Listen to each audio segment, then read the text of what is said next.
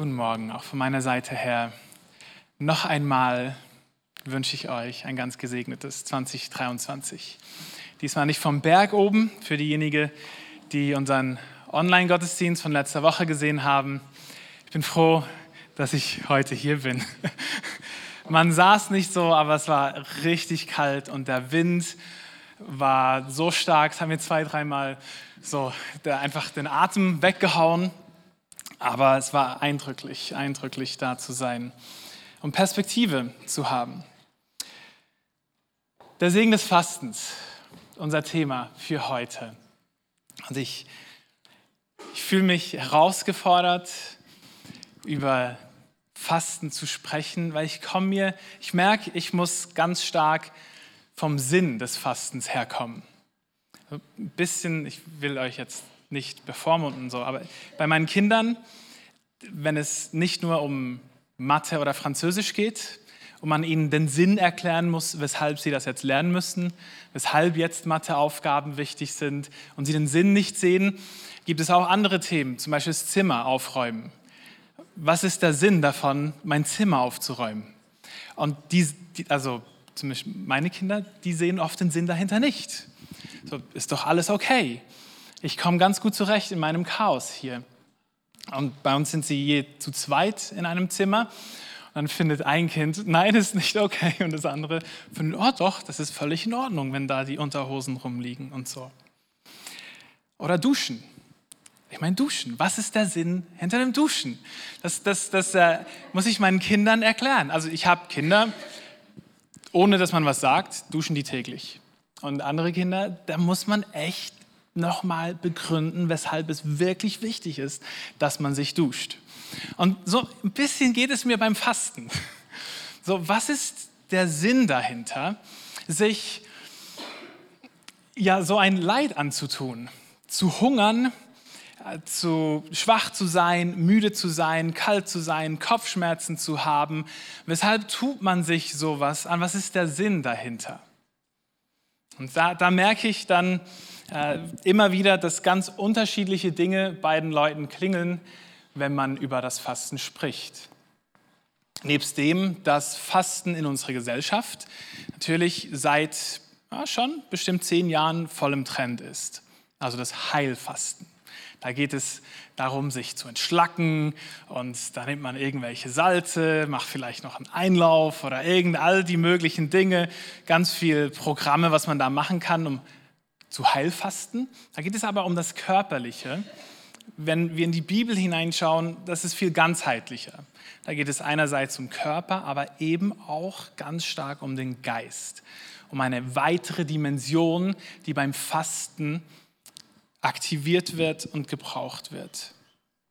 Und so kommt mir öfters entgegen, gerade bei Christen, wenn man über das biblische Fasten spricht, dass sehr gemischte Gefühle da sind. Ich sage es mal so. Manchmal so ein, eine ablehnende Haltung im Sinne von, ja, ich kann das eh nicht, ich muss hart arbeiten und ich habe das schon mal probiert und bin fast gestorben. Äh, hin zu, ja, eigentlich, das ist für die ganz Heiligen, für die ganz frommen Menschen, für Notfallsituationen irgendwie vielleicht einmal im Leben. Dann gibt es aber auch solche Christen, die, für die ist es eine bekannte Praxis, mit der sie eben sehr viel Segen verbinden. Aber das ganze Thema von Fasten ist immer ein bisschen schwierig. Ja, ist das jetzt ein Werk? Muss ich das tun?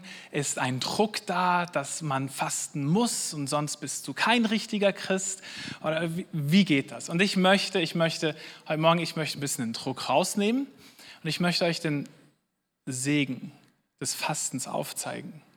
Und von der Bibel her, dass wir miteinander entdecken, so vielleicht auch, wie das beim Duschen ist, wie gut das für einen ist, dass man nicht duschen muss sondern man darf duschen. Und man nicht fasten muss, sondern man darf fasten.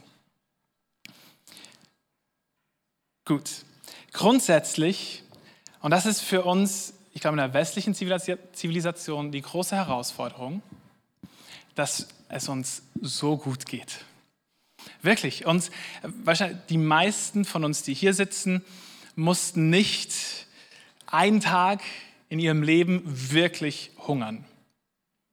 So wie das eigentlich in der Geschichte, Weltgeschichte ganz oft der Fall war, in vielen Regionen der Welt der Fall ist. Uns geht es so gut. Wir haben so vieles. Und, und wenn bei uns Verzichten dann da ist, dann denken wir noch nicht an die Nahrung, dann denken wir vielleicht an Schocki. So, uns geht es so gut. Uns geht es fast zu gut, so dass Fasten äh, wie, wie ziemlich weit weg ist und so fast unmöglich erscheint.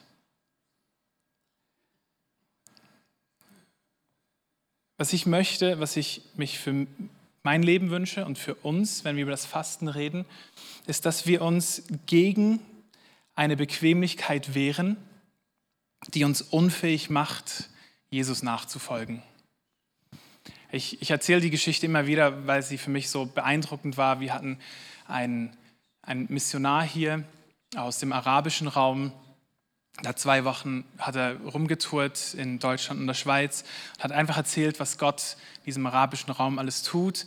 Und er war am Ende hier und hat, hat mir gesagt, ich muss wieder zurückgehen ich, ich halte es hier nicht aus. Ich so, okay, was, was ist denn dein Problem?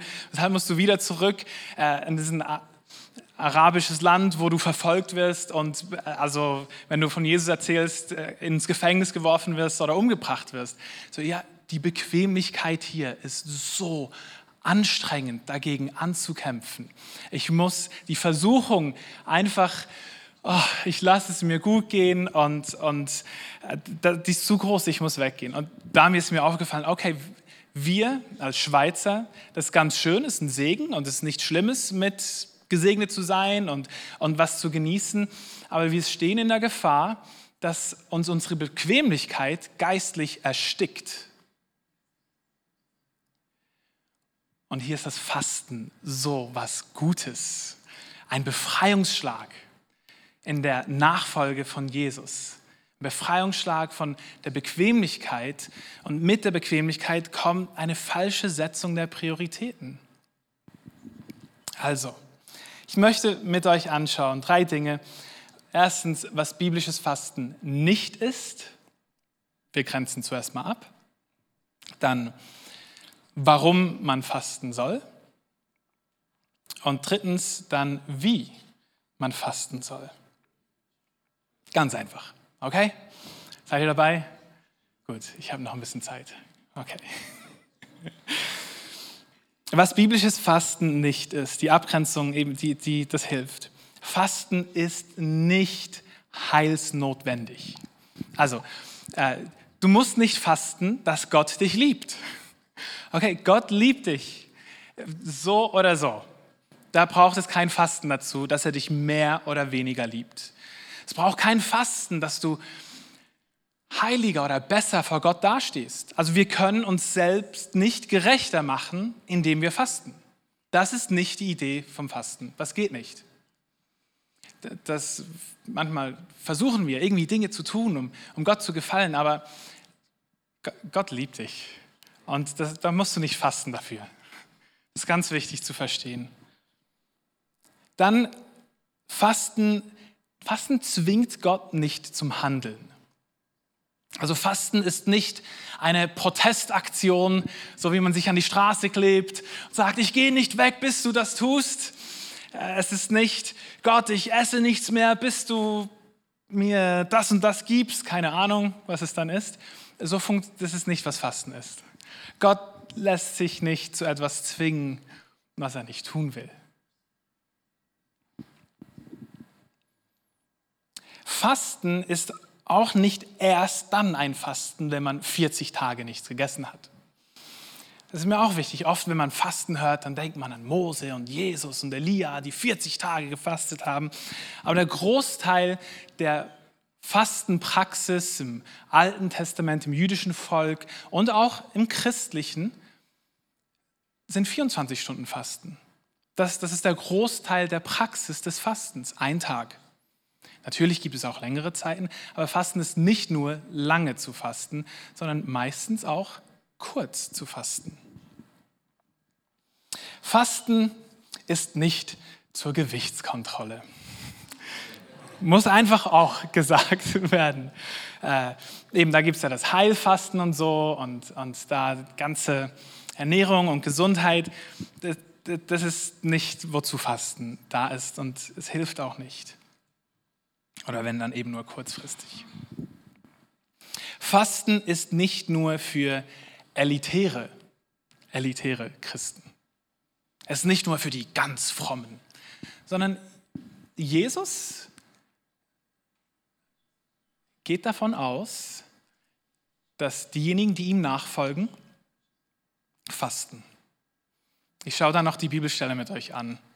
Er geht davon aus, dass wenn du sagst, ich folge Jesus nach, dann geht er davon aus, dass du fastest. Oh, okay, jetzt spüre ich schon den Druck. Oh nein, jetzt muss ich eben doch fasten. Hilfe. Äh, eben, ist wie beim Duschen. Okay, halt das Bild im Kopf. Aber Jesus geht davon aus, es ist nicht nur für Elitäre, sondern es ist für alle, die Jesus nachfolgen. Und jetzt Fasten, das, der biblische Begriff, das was im Hebräischen benutzt wird, das Fasten, ist nichts anderes als ganz auf Nahrung zu verzichten. Das ist mir wichtig, weil wir ja in eben so einer Gesellschaft sind, wo es uns so gut geht, dass es eben schon sehr anstrengend ist, auf Süßes zu verzichten, ersetzen wir dann das biblische Fasten mit Verzicht. Und Verzicht ist voll gut. Also ich bin für Verzicht. Wenn du auf Social Media verzichten willst, wenn du auf, äh, keine Ahnung, Süßes oder irgendwas verzichten willst, das ist eine gute Sache. Unbedingt. Aber es ist nicht das biblische Fasten. Das sind unterschiedliche Dinge. Nicht, dass das eine schlecht oder gut ist, es ist einfach unterschiedlich. Also wenn ich, wo es keinen Schnee hat, aber Snowboarden gehe, dann sage ich nicht, ich gehe Skifahren auf einem Brett, so, sondern ich gehe Snowboarden. Fasten ist totaler Nahrungsverzicht im biblischen Sinne und Verzicht ist Verzicht. Wir haben ein ganz gutes Beispiel davon beim Daniel. Die Amerikaner, die schaffen es, alles zu vermarkten. Die haben das Daniel-Fasten erfunden und vermarktet und es gibt tonnenweise Bücher, die man kaufen kann. Der Daniel, der hat, muss man übrigens wissen, der war so um die 90 rum, als er so auf gewisse Nahrungsmittel verzichtet hat und in der Zeit Gott besonders gesucht hat. Und daraus hat man dann ein Fasten gemacht, obwohl der Begriff, der hebräische Begriff vom Fasten dort nie verwendet wird. Es wird der Begriff Verzichten verwendet. Ein Kapitel davor Dort fastet Daniel auch und dort wird das Wort Fasten benutzt und dort verzichtet er ganz auf Nahrung. Also deshalb ist jetzt nicht tragisch, wenn du sagst, ich faste Fernsehen oder so, aber im biblischen Sinne ist Fasten ein Verzicht auf Nahrung und Verzichten ist Verzicht auf das, worauf immer man dann verzichtet. Jesus, wenn er davon spricht, dass wir als seine Nachfolger fasten, dann ist er nicht davon ausgegangen, dass wir auf Medien verzichten, sondern wenn er von Fasten spricht, dann geht er davon aus, dass wir ganz auf Nahrung verzichten. So, das zur Abgrenzung. Okay. Ich hoffe, das hilft. Es ist ein bisschen äh, gegen die Kultur vielleicht, vielleicht sogar ein bisschen gegen die christliche äh, oder die zeitgenössisch-christliche. Warum sollen wir jetzt also fasten? Einerseits, weil Jesus es sagt. Matthäus 9, Vers 14. Da kommen die Jünger vom Johannes. Johannes der Täufer, der Cousin von Jesus, der hatte auch Jünger und der hat schon lang gepredigt. Und das war so ein richtig radikaler Typ, der gepredigt hat, dass das Reich Gottes kommen wird, dass der Messias kommt, dass alle umkehren sollen und sich vorbereiten sollen für Gott. Und er hat mit seinen Jüngern sehr viel gefastet. Und die Jünger hatten dann auch mit Jesus zu tun und mit den Jüngern von Jesus und die waren irritiert. Deshalb kommen sie hier. Matthäus 9, Vers 14.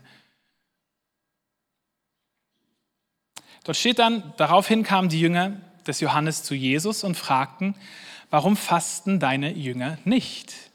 Wir und die Pharisäer fasten doch so viel. Jesus gab ihnen zur Antwort, können etwa bei einer Hochzeit die Gäste trauern, solange der Bräutigam bei ihnen ist? Es kommt allerdings eine Zeit, wo ihnen der Bräutigam entrissen sein wird, dann werden sie fasten. Also, es gibt eine Zeit, wo Jesus nicht mehr da ist, dann werden seine Jünger fasten. Also warum soll man fasten? Ein ganz guter Grund ist, Jesus geht davon aus, dass wir fasten. Aber es ist nicht der einzige Grund. Falls du andere Begründungen noch brauchst, jetzt gucken wir noch weiter rein, weshalb man fasten kann. Nebst natürlich der Gesundheit, nebst dem, dass man sich selbst besser kennenlernt, nebst dem, dass man Resilienz aufbaut, nebst dem, dass man flexibler wird, dass man lernt, weg von sich zu schauen, dass man disziplinierter wird, dass man bewusster und achtsamer lebt. Nebst all diesen Dingen, die automatisch dazukommen, sind alles super gute Nebeneffekte, gibt es eben eine geistliche Dimension. Und die möchte ich mit euch anschauen. Ich werde sechs unterschiedliche Begebenheiten in der Bibel anschauen, wo das Fasten als eine geistliche Übung, als eine geistliche Kraft verwendet wurde, um, um etwas freizusetzen. Warum soll man fasten? Wie wird das eingesetzt? Ich fange mal an im Buch Jona dort der Prophet Jona, der soll hingehen zum Volk Ninive, ein wirklich schreckliches, furchtbares Volk, das ganz allen äh, drumherum ganz viel Schreckliches angetan haben, gemordet haben, missbraucht haben, äh, wirklich einfach ein ganz, ganz schlimmes Volk. Und Gott hat Jona gesandt, um ihm zu sagen, dass Gott nicht mehr zuschaut, sondern jetzt sie ihre Strafe empfangen. Und das ganze Volk reagiert so betroffen und überführt davon, dass sie alle zusammen beginnen zu beten und fasten. Und Gott reagiert in Gnade und Barmherzigkeit. Das hat Jona so geärgert. Deshalb wollte er gar nicht gehen. Weil er wusste, wenn die sich dann umkehren, wenn die dann zu Gott schreien und, und um Barmherzigkeit flehen, dann wird Gott barmherzig reagieren. Und deshalb hier Fasten ist ein Ausdruck davon, wenn man merkt, hey, ich, ich bin auf dem falschen Weg. Irgendwo bin ich jetzt an einem Ort in meinem Leben, ich, ich, ich tue Dinge, die, die nicht in Ordnung sind, die nicht vor Gott richtig sind. Es ist eine Möglichkeit zum Ausdruck zu bringen, Gott, ich, ey, es, es tut mir leid. Ich will umkehren, ich will raus aus diesem eigenen Weg und hin zu dir. Ist eine Form von Buße. Und jetzt, es ist nicht eine Bedingung, dass Gott vergibt. Das ist mir ganz wichtig. Man muss nicht fasten, dass, dass, dass man vergeben wird oder dass man umkehren kann. Aber ich persönlich in meinem Leben erlebe immer wieder, dass ich dass ich wie festgefahren bin an einem Punkt, wo ich merke, irgendwie bin ich kalt geworden oder mein Glaube ist einfach leer geworden oder kraftlos geworden. Ich bin jetzt einfach ehrlich, das hast du vielleicht nie. Aber ich komme immer wieder in solche Momente. Was ist los? Und ich merke, ich will nicht da sein. Ich will umkehren und ich will hin zu Gott und ich, ich brauche, dass, dass er mir Kraft gibt zu glauben, dass er mich wieder neu entfacht, dass, dass ich auf diesen Weg zu ihm in seine Nähe hineinkomme. Und was mir so hilft, ist in diesem Moment zu fasten. Und das ist für mich in meinem Leben persönlich, ist das wahrscheinlich das, was ich am meisten tue beim Fasten. Und hier faste ich in der Regel ein oder zwei Tage. Also es ist nicht eine lange Geschichte. Aber ich merke dadurch, dass ich verzichte auf die Nahrung, dadurch, dass ich mich auf Gott und ich kommuniziere, ich will näher bei dir sein. Ich will, ich meine, vielleicht ist es eine Sucht, vielleicht ist es was, was hält, vielleicht sind es Gedanken, ich will frei werden davon und ich bin angewiesen auf eine geistliche Kraft, geistliche Nahrung, das Reden Gottes. Und deshalb verzichte ich auf die natürliche Nahrung. Und mir hat es immer wieder die Befreiungsschläge gegeben, die ich gebraucht habe. Eine nächste Geschichte ist eine Apostelgeschichte, Kapitel 13. Dort ist die Gemeinde in Antiochia. Die haben Paulus und Barnabas, zwei Männer, die einen Ruf verspüren, Gemeinden zu gründen. Und das wurde bis dahin noch gar nicht gemacht. Und die ganze Gemeinde kommt da zusammen und sie beten und fasten. Also das Beten geht immer mit dem Fasten einher. Beten und fasten und bitten Gott hier um Klarheit, was sie jetzt tun sollen. Fasten ist also auch eine Sache, die man im Kollektiv zusammentut. Immer wieder in den Geschichten sehen wir, dass Menschen zusammengekommen sind und zusammengefastet haben für ein Anliegen. Und hier ging es darum, Klarheit zu haben. Das heißt, Fasten greift eine geistliche Dimension ab, wenn es in deinem Leben an Klarheit fehlt. Was ist jetzt dran? Soll ich das tun? Soll ich das nicht tun? Warum nicht einmal ein, zwei Tage auf das Essen verzichten, sich ganz auf Gott ausrichten und in der Stille, in, in diesem Verzicht Gottes Stimme hören? Für mich so ausschlaggebend in dieser Szene zwischen Jesus und dem Teufel bei der Versuchung in der Wüste nach 40 Tagen Fasten, dass Jesus sagt, der Mensch lebt nicht vom Brot allein, eben vom Wort Gottes. Also im Fasten ist es ein Ausrichten auf dieses Wort Gottes, das unserem Geist Nahrung gibt. Dann haben wir Nehemia.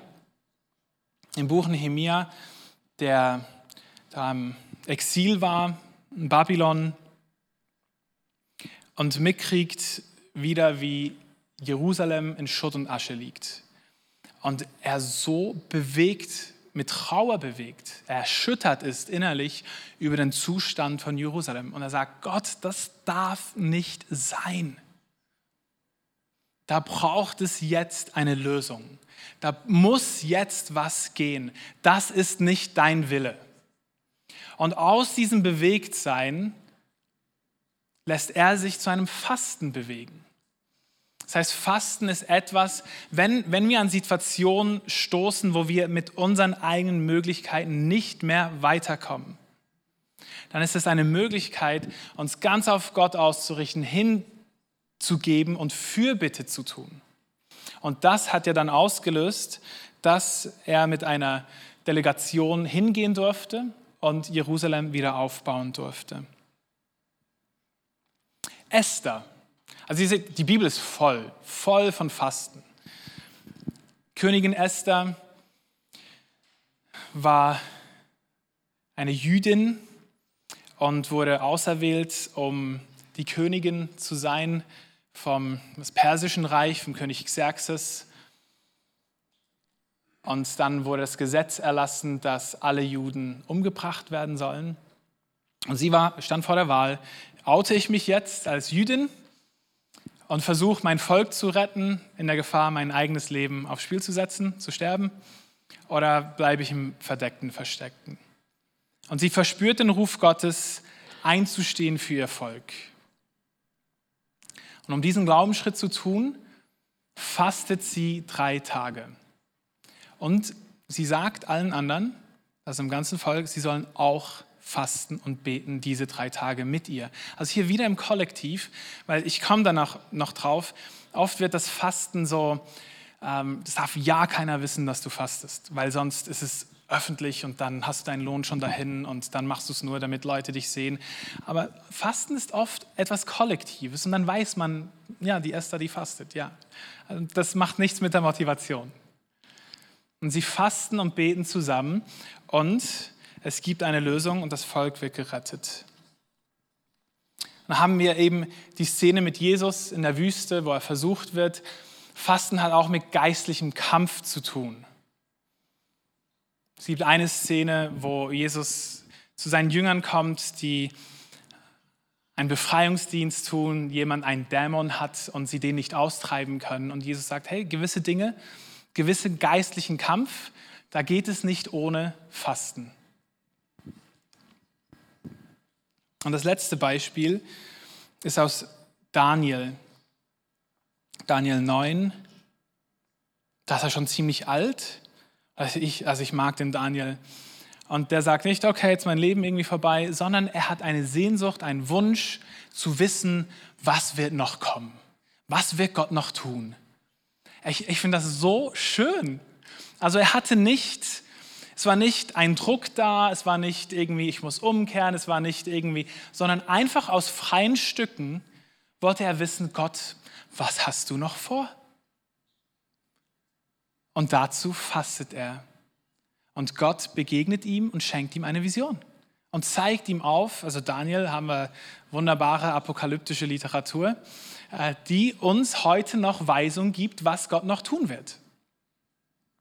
Also, das sind alles Gründe, warum man fasten darf. Jetzt schauen wir uns an, wie sollen wir denn fasten? Das Wichtigste beim Fasten, beim Wie ich faste, ist nicht wie lange, ist nicht was genau trinke ich und was nicht, sondern das Wichtigste beim Fasten ist das Herz. Es ist die Haltung. Es ist hier drin die Motivation und die Beweggründe, weshalb ich das tue. Und da haben wir eigentlich zwei Stellen, die uns Orientierung geben. Matthäus Kapitel 6 in der Bergpredigt erklärt Jesus, wie wir fasten sollen, weil er eben davon ausgeht, dass wir fasten. Er sagt, wenn ihr aber fastet, so seht nicht düster aus wie die Heuchler, denn sie verstellen ihre Gesichter, damit sie den Menschen als Fastende erscheinen. Wahrlich, ich sage euch, sie haben ihren Lohn dahin. Also spricht davon, dass es nicht darum geht, dass ich durch das Fasten jetzt Ansehen bekomme. Das, so ein Fasten bringt nichts. Jesaja Kapitel 58, das empfehle ich euch unbedingt zu lesen. Das ist ein ganzes Kapitel, wo es darum geht, wie man fasten soll. Und dass das Volk Israel, dass sie gefastet haben, gefastet haben und es nichts gebracht hat. Und Gott, Gott hat ihnen erklärt, weshalb das, was sie da tun, kein richtiges Fasten ist. Und es ging dort vor allem um Beziehungen zum Nächsten und Beziehung zu Gott. Ich sage, wenn du deine Beziehung zum Nächsten nicht in Ordnung bringst, ja, dann musst du gar nicht erst anfangen zu fasten. Bring zuerst die Beziehung zum Nächsten in Ordnung und dann kann man fasten. Jetzt, was eben immer wieder passiert, und das, das, das tut mir so, für mich ist das so ein Angriff aufs Fasten, ist, dass oft die Motivation sehr stark hinterfragt wird, wenn jemand fastet. Also ich habe es persönlich ab und zu erlebt. Also, warum bist du jetzt am Fasten? So dieses ein äh, äh, bisschen sehr kritische, was die Motivation angeht. Und ich, ich möchte uns ein bisschen frei machen, sagen, genau dieselbe, dasselbe gilt auch fürs Beten. Das kommt auch auf unser Herz drauf an. Und das hinterfragen wir nicht so kritisch. Warum nicht beim Fasten einfach mal ausprobieren? Und wir können eh nie mit ganz perfekten Motiven an eine Sache herangehen. Ist immer ein bisschen vermischt. Also das Kind hier nicht mit dem Bade ausschütten. Fasten beginnt also mit mir und mit meinem Herzen.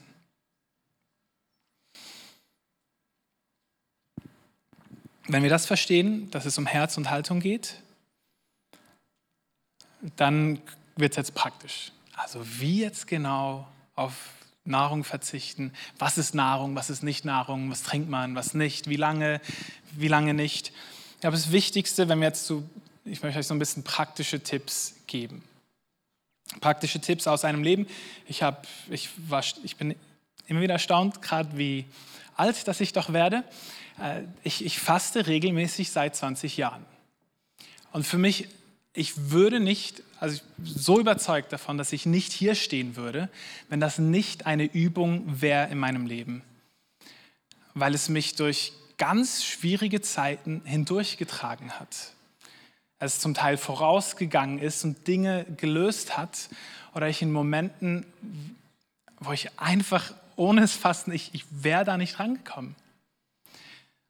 Fasten braucht Übung. Das ist das, was ich aus 20 Jahren gelernt habe. Fasten braucht Übung. Wie auch beim Gebet. Das erste Gebet, das man spricht, ja, das ist jetzt, das ist ein gutes Gebet, aber es ist vielleicht nicht, ich weiß auch nicht. Es, kommt aufs Herz drauf an. Und es ist auch, auch beim Fasten. Es geht also nicht darum, 40 Tage loszufasten.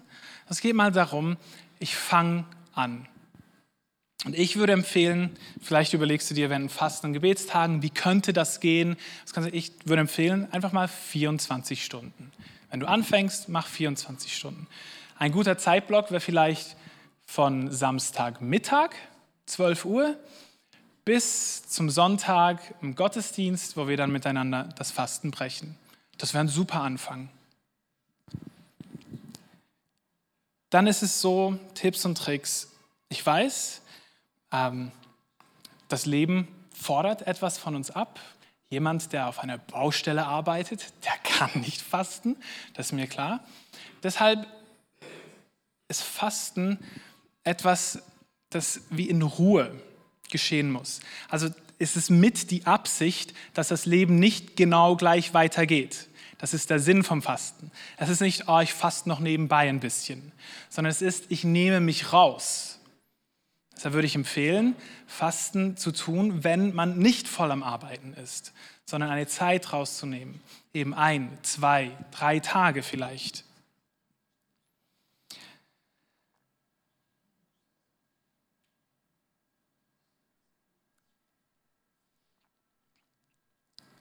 Währenddessen, weil der Körper sich in einem geschwächten Zustand befindet, ähm, muss man aufpassen, was für Belastungen, Kraftsport, Alkohol, Kaffee würde ich eher nicht empfehlen. Dann, wenn man ein bisschen länger fasten will, kann man sich eben rantasten.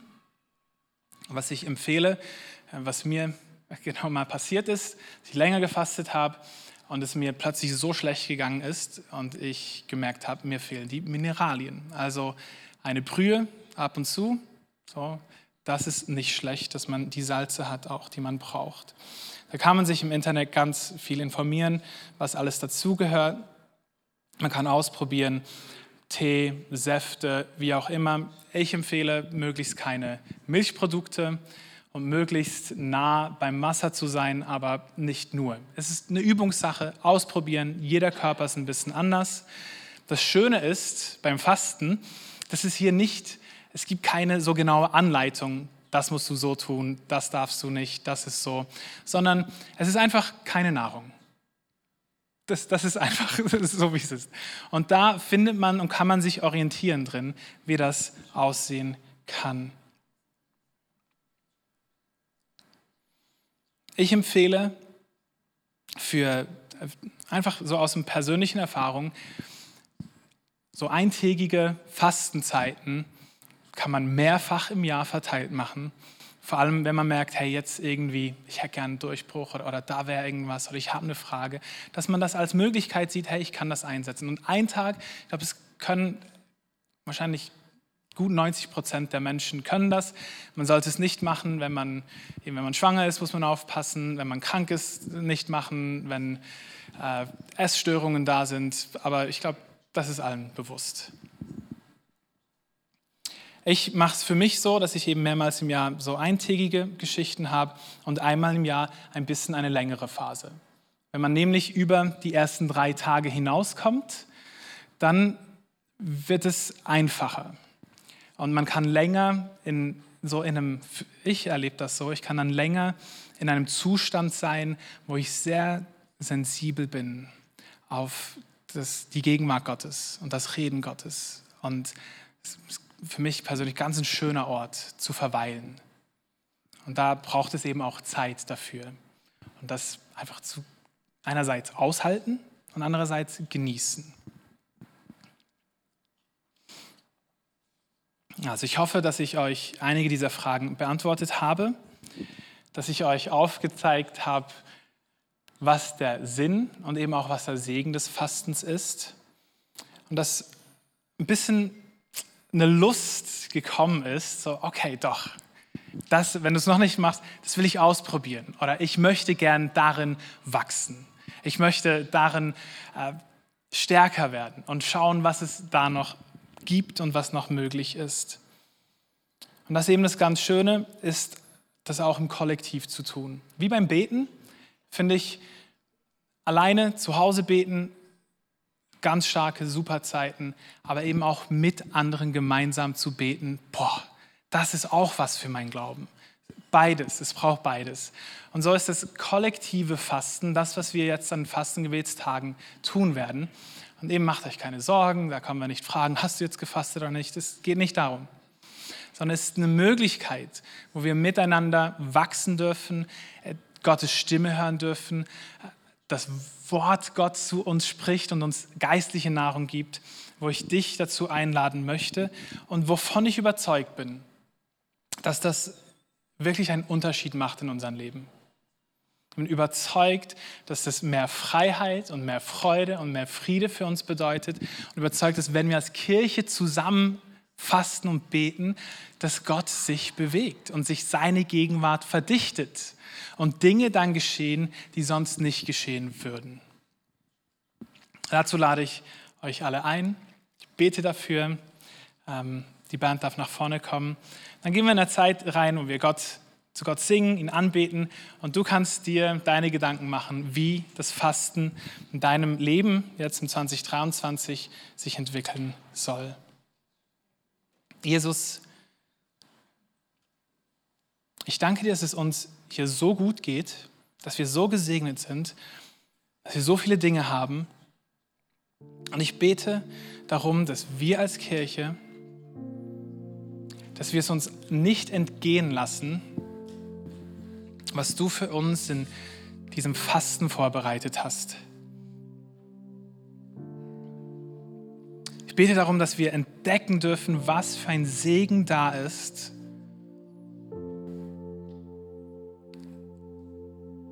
wenn wir alles andere zur Seite stellen und uns ganz auf dich einlassen. Schenk uns hier Gnade, dass wir nicht in die Fallen reintappen, dass wir irgendwie gesetzlich werden oder dass es um Stolz geht oder dass wir es einfach ferne abtun. Jesus, ich bitte dich darum, dass das Teil von dem wird, was es für uns bedeutet, dir nachzufolgen und dir nahe zu sein. Amen. Freunde, ich habe euch lieb.